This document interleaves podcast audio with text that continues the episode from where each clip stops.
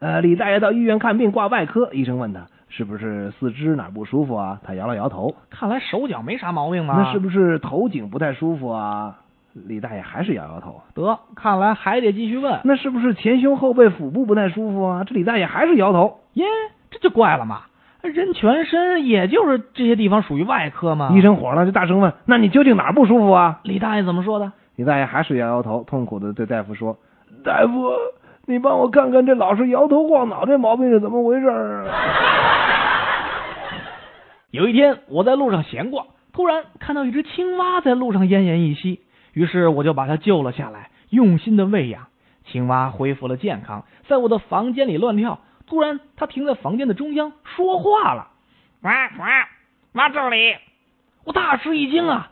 但还是照他的说法挖开了房间的中央，结果我发现了我祖父遗留下来的一大笔钱啊！我高兴极了。但是青蛙又说话了，喂喂，去拉斯维加斯。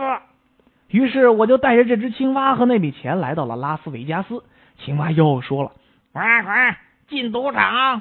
于是我就进了赌场。青蛙又说，喂喂，押七号。